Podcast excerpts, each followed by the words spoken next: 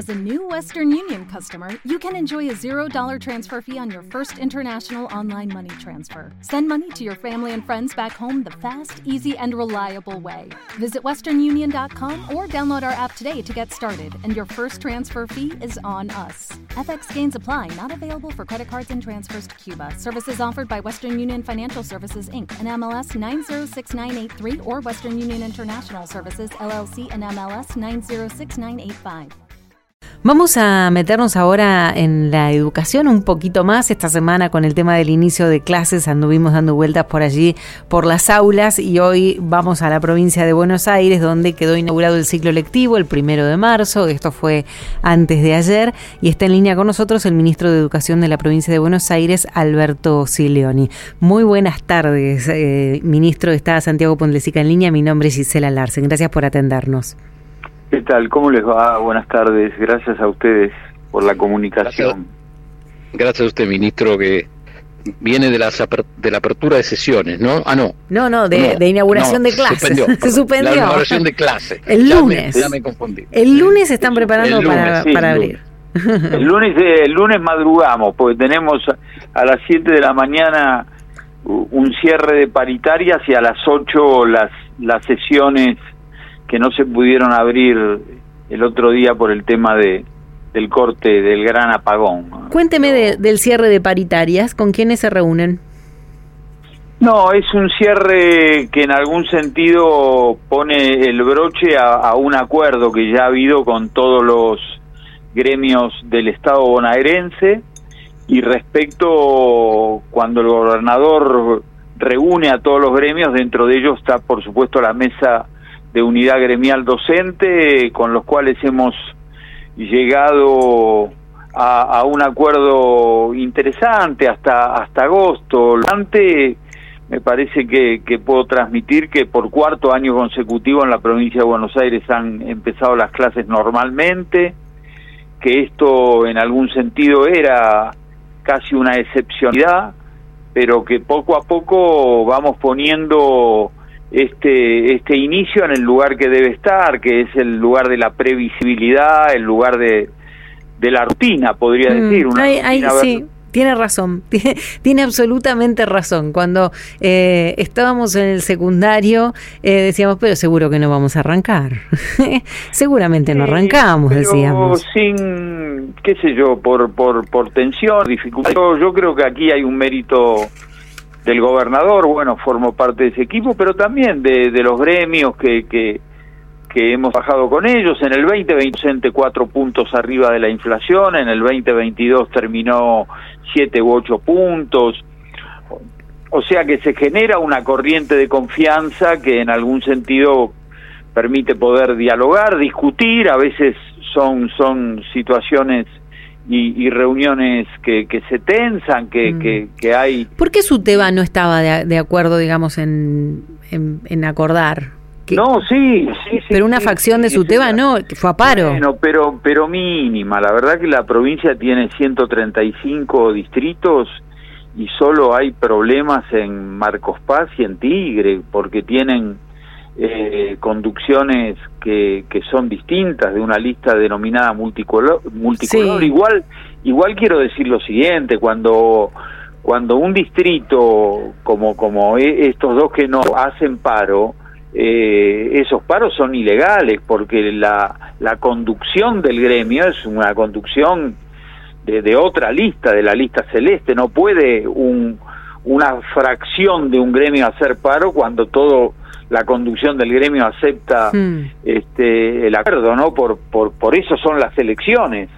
Este, si bien hay elecciones por distrito y el gremio en Marcos Paz y en Tigre lo, lo, lo conduce una fracción que se denomina multicolor, la fracción que, que, que, que gobierna el, el, gremio a nivel provincial es otra y, y ha decidido acompañar. Bueno, comprendo este, sí, sí, es de la, de la vida sindical.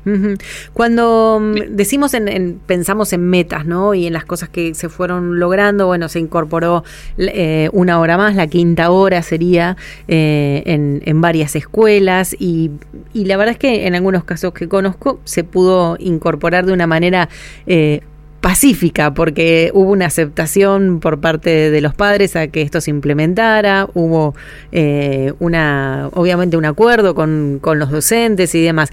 Ahora, nos preguntamos desde hace un montón de tiempo acá porque tratamos mucho el tema de educación. ¿Faltan docentes en la provincia de Buenos Aires? ¿Hace falta más docentes? Eh, vuelvo, permítame un pequeño, una pequeña vuelta atrás. 900 escuelas han empezado con más horas y, yo diría que todas han hecho un consenso porque las que no estaban de acuerdo no las obligamos a que se suban a, ese programa. Este, con lo cual estamos, Gisela, Santiago, eh, cerrando un, una segunda etapa con el Ministerio de Educación de la Nación, en donde se van a incorporar otras 1.400, 1.500 escuelas más. Eh, dicho esto, a ver, faltan docentes de algunas disciplinas en algunos lugares. Eh, no faltan maestros, no faltan maestras y maestros para, para el nivel primario, no faltan maestros y maestras en general para el nivel inicial, pueden faltar algunos docentes en algunos lugares, digo algunos pueblos donde falten profesores de inglés, eh, algunos otros donde falten profesores de física, de filosofía, de matemática, eso sí puede ocurrir y, y, esto puede hacer que algunos jóvenes estudiantes con el 70% de la carrera este, puedan ejercer como, como docentes. No es lo ideal, pero ocurre, yo diría, en todo el país, ocurre en la ciudad de Buenos Aires también. No es un, a ver, un, una situación común en todos lados, ni de todas las materias, es más específica de algunas disciplinas donde hay menos vocaciones y, y donde a veces podemos tener más problemas. Ministro, hace un año en este, en este tiempo hablamos sobre los edificios, ¿no? las obras que tenían en la provincia de Buenos Aires, la cantidad de escuelas.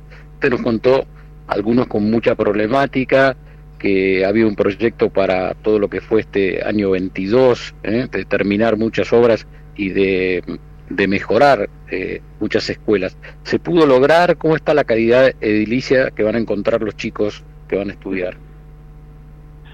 Mire, Santiago, tenemos más de 12.000 edificios escolares. Estamos inaugurando en estos días casi 150 escuelas, tenemos 5.000 obras, pero puede, puede ocurrir que llame un, un oyente a su programa y diga, mi hijo, mi hija va a la escuela tal y todavía tiene problemas.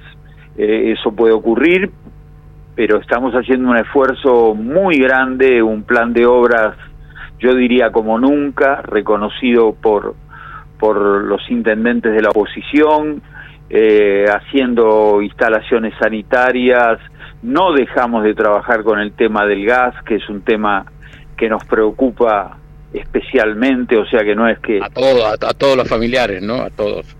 A todos los familiares, ustedes recuerdan que la provincia de Buenos Aires tiene un episodio muy trágico y doloroso que cambió para siempre la, infraestructura eh, en la provincia por, por una, un suceso muy, muy doloroso de dos docentes muertos en Moreno en el 2018. Entonces ahí en el tema instalaciones sanitarias, instalaciones de gas, mucho trabajo, en el tema de, de escuelas nuevas también, pero vuelvo a decir, tenemos eh, 12.000 edificios escolares, la gran mayoría están sobreutilizados, o sea que pueden estar utilizados dos y tres turnos por día, entonces hay que seguir trabajando incesantemente. Yo creo que ya se, se nota la mejora, pero claro, por ahí todavía en algunas escuelas tenemos que, que, que seguir mejorando y en eso estamos. Bien, eh, si usted tuviera la posibilidad de tener eh, cuatro años más en ese lugar, eh, ¿qué es lo que lo que quedó en la columna o no, o lo que o lo que se propondría para los próximos cuatro años tratar de mejorar en la provincia de Buenos Aires?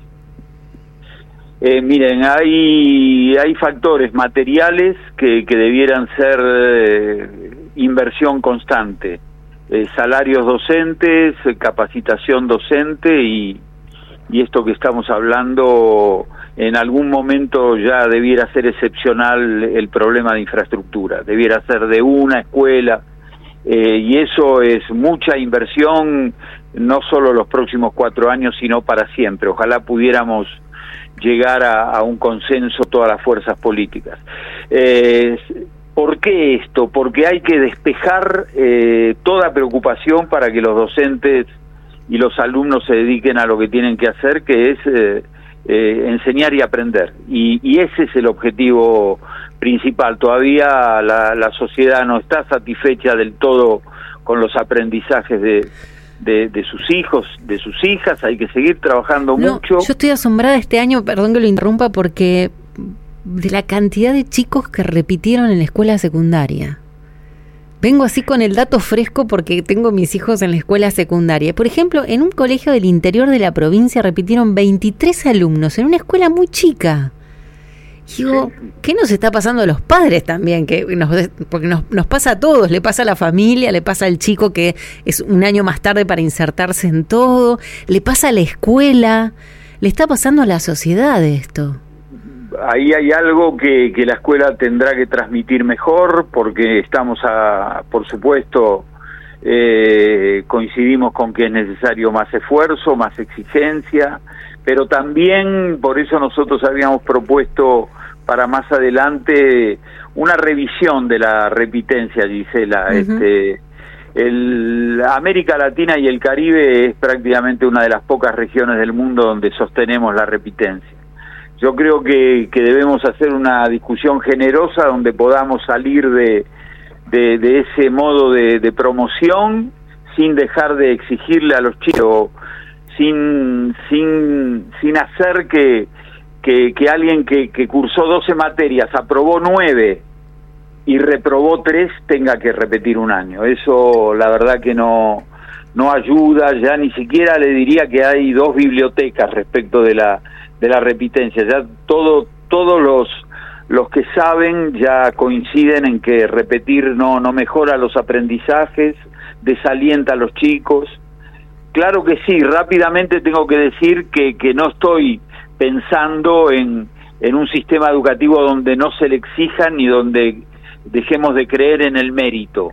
Pero en buena parte de Europa, en Chile, en Uruguay, en Paraguay, en siete provincias argentinas, entre ellas la ciudad de Buenos Aires, ya han salido de la repitencia, porque hay otros modos de sostener la exigencia académica y de impedir esa frustración constante que, que puede llevar a los chicos a abandonar. Bueno, será uno de los desafíos para adelante. Usted antes me preguntaba cuáles son los desafíos. Ese para mí es uno significativo. Que, en realidad, y, creo que en esto me, parece que estamos de acuerdo todos, ustedes, nosotros, oyentes, eh, quizás el tema eh, o el desafío, eh, más que terminar con la repitencia, es lograr que, que los chicos aprendan y puedan llegar a diciembre con los conocimientos eh, aprendidos, eh, no solamente este, haberlos dado, sino que ellos se, apropien de esos contenidos y, tener todo el conocimiento necesario y disfrutar de sus vacaciones, volver a la vieja época, digamos, en lo que esto era así. Escucha, yo sé que no tienen tiempo, pero ese chico cursó, insisto con el ejemplo, 12. Sí. 9 le fue bien. Sí. ¿Por qué tiene que recursarlo? No, no, no, no, por eso estamos, estamos de acuerdo, sí, sí. Entonces hay que decirle... Lo que pasa es que hay muchos que se llevaron siete, ¿eh? Sí, sí, lo sé. Ahí tirón de oreja para mamá y papá, ¿eh? me, incluyo. Bueno, pero, pero ahí, ahí nosotros proponemos que haya eh, profes que lo puedan seguir, que no lleguemos a, noviembre con ocho, con ocho, llevándote ocho, que, que eso se pueda prever y trabajar antes. Ministro Alberto Signone, ministro de Educación de la provincia de Buenos Aires y ex ministro de Educación de la Nación. Le agradecemos muchísimo esta charla y le proponemos seguirla, seguirla porque es muy interesante un día con... ¿Mm? Bueno, con, con gusto, siempre a disposición, no es la primera vez que hablamos, así que quedo a disposición y les agradezco a ustedes la comunicación. Muchas gracias, muchas gracias. Muchas gracias, ministro. Siempre decimos que es un placer poder charlar con un funcionario abiertamente y la verdad el ministro de Educación Silioni siempre se ha comunicado con vuelo de regreso. Se nos fue el programa, Gisela Arsen. Se nos fue el ¿Mm? programa.